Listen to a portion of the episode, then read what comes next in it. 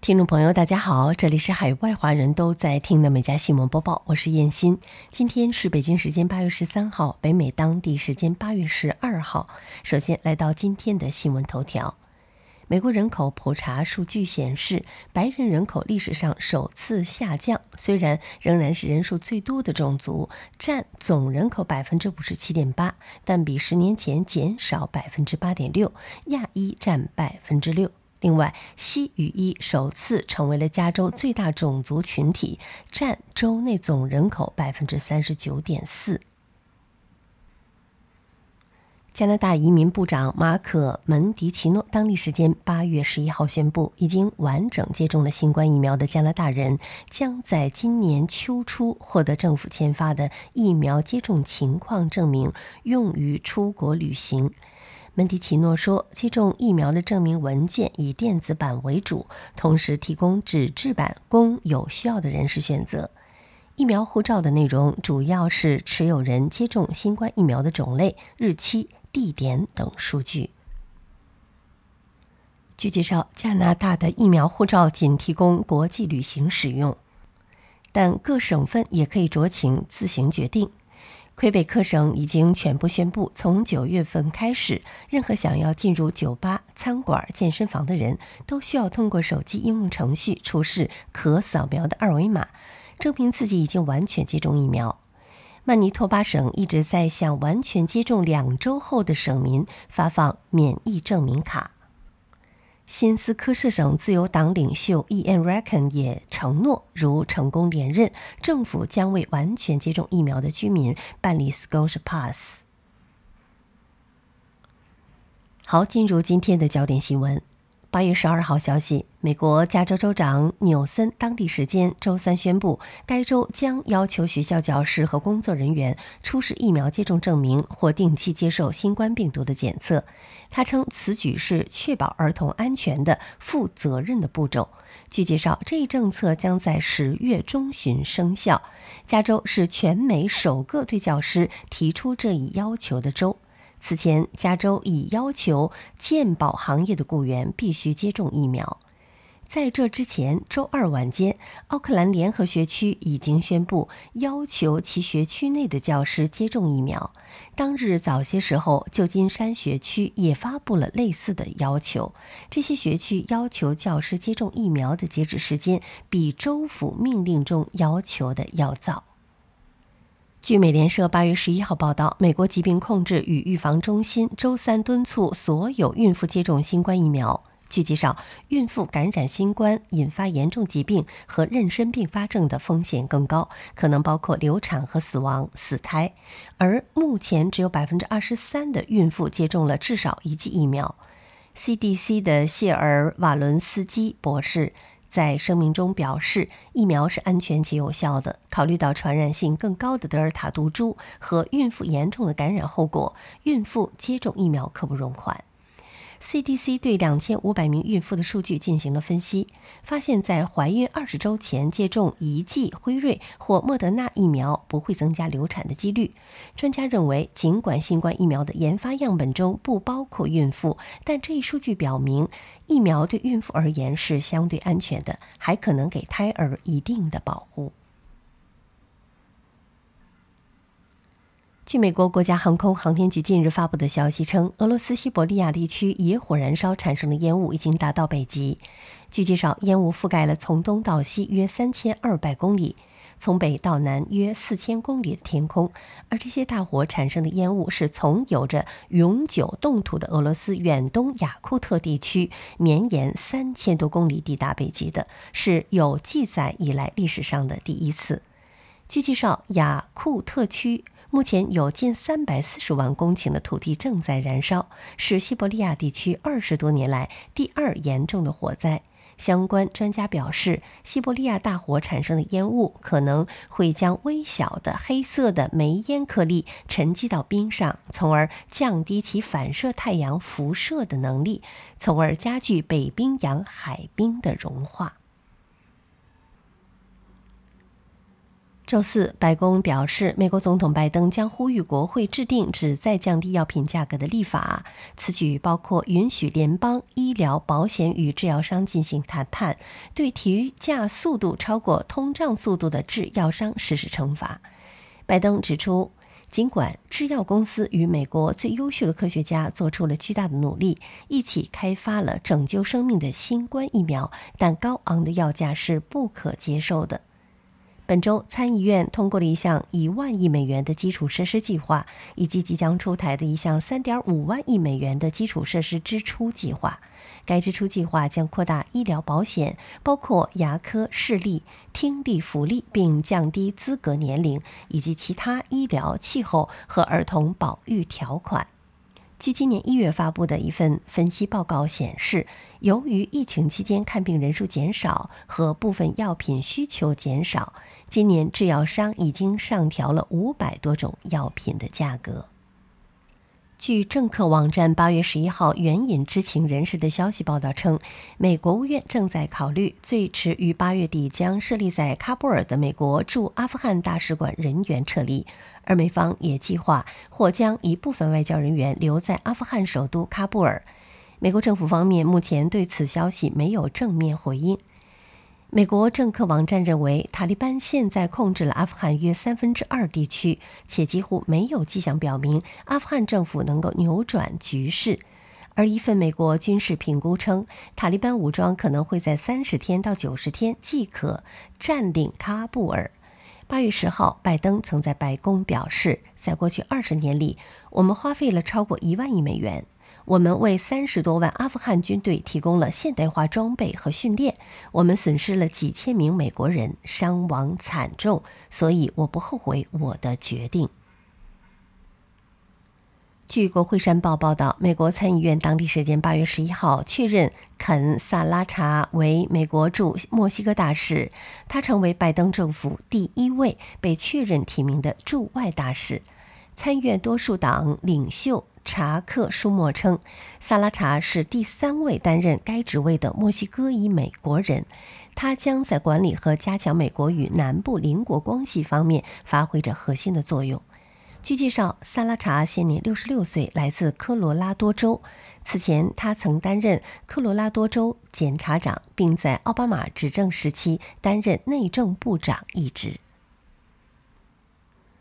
据美联社八月十一号报道，游戏软件网站 MRQ 做了一些调查，通过查看网红粉丝的数量，再用数量乘以订阅费，得出了一份收入最高的网红名单。这项研究发现了一个名为叫 GEM 幺零幺最受欢迎，有超过十一点七万名粉丝，每月支付二十一点七一英镑。研究人员分析了这些数据，并扣除了平台的费用，估计他的年收入为两千一百三十万英镑，几乎是被认为最高收入人群的医生职业生涯巅峰期的二百七十倍。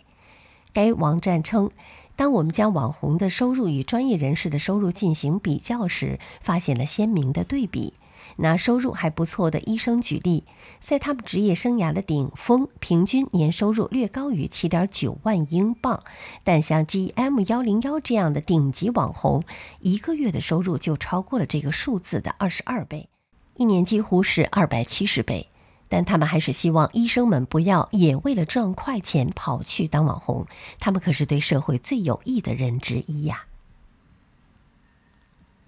劳工部八月十一号公布的最新消费者价格指数 CPI 显示，七月份从商品到服务各类物价仍在上涨，不过涨幅在经济学家的预期范围内，核心 CPI 更是小于此前预期。根据劳工部十一号公布的数据，七月 CPI 同比增长百分之五点四，和六月同比增幅持平，仍然是零八年八月以来的最大涨幅。如果和上个月比较，七月 CPI 涨幅则为百分之零点五，这与道琼斯经济学家的预期持平。如果去除价格浮动较大的食品和能源，所谓的核心 CPI 较上个月仅增长了百分之零点三，并没有此前的预期高，也远低于六月的百分之零点九的涨幅。核心 CPI 的同比涨幅达百分之四点三，要低于六月百分之四点五的同比涨幅。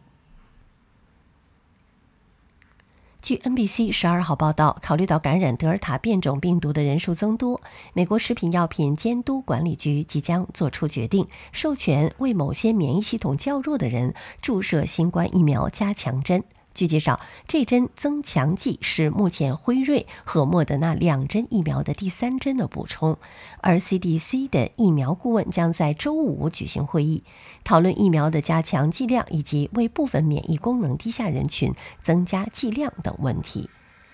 有证据表明，与普通人群的相比，疫苗对免疫力低下的人群来说，抗病毒效果较差。据统计，大约百分之二点七的美国成年人免疫力低下，其中包括接受过移植手术、感染艾滋病毒或接受过癌症过治疗，以及其他服用过抑制免疫系统药物的人。据《每日邮报》八月十一号报道，在《X 特遣队》电影中饰演瑞克·弗莱格上校的男演员乔尔·金纳曼在瑞典被控强奸。一名二十八岁女子称，曾于二零一八年在纽约一家酒店遭金纳曼强奸两次。金纳曼否认指控，称两人发生关系出于自愿，还称遭到了女子敲诈勒索。目前，瑞典警方已经展开刑事调查。金纳曼表示会配合警方的调查。乔尔金纳曼一九七九年十月二十五号出生于瑞典斯德哥尔摩，具有瑞典和美国双国籍。二零零九年开始在瑞典特警系列电影里出演主角 Frank。二零一零年在瑞典电影《不义之财》中饰演主角 J.W，并凭借这部电影获得了金甲虫奖最佳男演员奖。二零一四年，在索尼公司科幻动作片《机械战警》中饰演男主角机械战警墨菲。据《纽约邮报》十一号报道，俄罗斯研究人员于本月早些时候在《第四季》杂志上发表了一份报告，报告详细记载了他们早年间在西伯利亚发现的一具二点八万年前的狮子幼崽木乃伊。据介绍，这只狮子被取名为斯巴达。完整的全身覆盖着金色的皮毛，身上没有任何伤口或损伤，眼睛闭着，爪子依然锋利，看起来像是昨天才死去的。据介绍，这只幼崽是一种古老的物种，叫做冻狮。它们在冰河时期游荡在北半球的苔原上，体型比如今的非洲狮略大。研究人员表示，斯巴达可能是迄今为止发现的保存最完好的冰河时期的动物。除了皮毛有些皱褶外，几乎没有受到任何的损伤。他的胡子甚至都保留着，而他是死因，可能是由于泥石流或者是掉进了永久冻土的裂缝中死去的。当地时间八月十一号，美国空中出租车开发商周比航空公司在纽约所上市。为了造势，该公司将自家产品电动垂直起降飞机停放在了纽约华尔街的纽交所门前，吸引了大批市民的目光。据介绍，该公司计划在二零二四年将这款飞机运营的空中出租车投放市场。此前，该公司曾在网上发布了一段该视频的测试视频。在测试中，该飞机完成了超过一百五十英里的连续飞行试验，并安全降落。此次飞行也是电动飞机有史以来完成的最长一次不间断飞行。此次测试相当于从西雅图飞到温哥华的距离。该公司表示，这种电动飞机最快时速可达两百英里每小时，单次充电后飞行里程可达一百五十英里，且电池可以满足超过一万次的飞行周期。据记者罗马诺的消息，就在梅西加盟了巴黎圣日耳曼后，巴黎圣日耳曼的官网上上架了梅西的三十号球衣，仅仅几秒钟，官网显示暂时无法下单。男版所有款球衣宣告售罄。目前，在巴黎圣日耳曼官网上，梅西的三十号球衣只剩下了女版和铜版。大巴黎在二十四小时之内，凭借梅西的新球衣的销售，已经赚了近三千万欧，而其中中国市场的订单占到了百分之六十四。据了解，梅西的印号球衣分为球迷版和球员版。新款球衣标价一百八十七欧元，女款球迷版的售价一百零七点九九欧元，同款球迷版的售价也达到了八十七点九九欧元。球员版则更贵，女款球员版售价一百五十七点九九欧元，同款的球员版售价一百三十七点九九欧元。另据数据显示，过去二十四小时里，巴黎圣日耳曼官方社交媒体的粉丝数量已经上涨了三百五十万。据福克斯新闻网十一号报道，渔民马特纽林与朋友外出钓鱼，用箭射中了一条重约五十七公斤的鳙鱼。他在朋友的帮助下才把鱼从水里拉了上来。他说：“我们简直不敢相信，虽然知道这是哪种鱼，但从来没见过这么大的。它就像一个怪物，一个十九升的水桶可以轻松地放进它的嘴里。”这条鱼创造了新的世界纪录。密苏里州环境保护部的专家安德鲁·布兰森说：“我们估计这条鱼应该至少有十岁了。”布兰森表示，鳙鱼是来自亚洲的入侵鱼，如果环境适宜，可以迅速长大。当地政府已经鼓励居民捕捉这种鱼，以帮助清除入侵物种。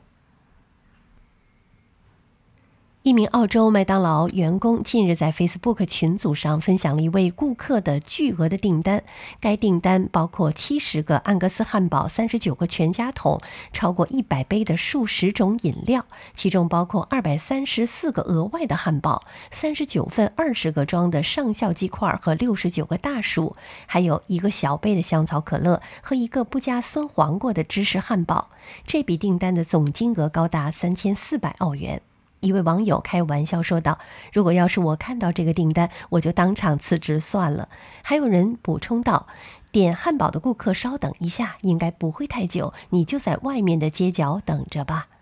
好，以上就是今天美家新闻播报的全部内容，感谢收听，我们明天再会。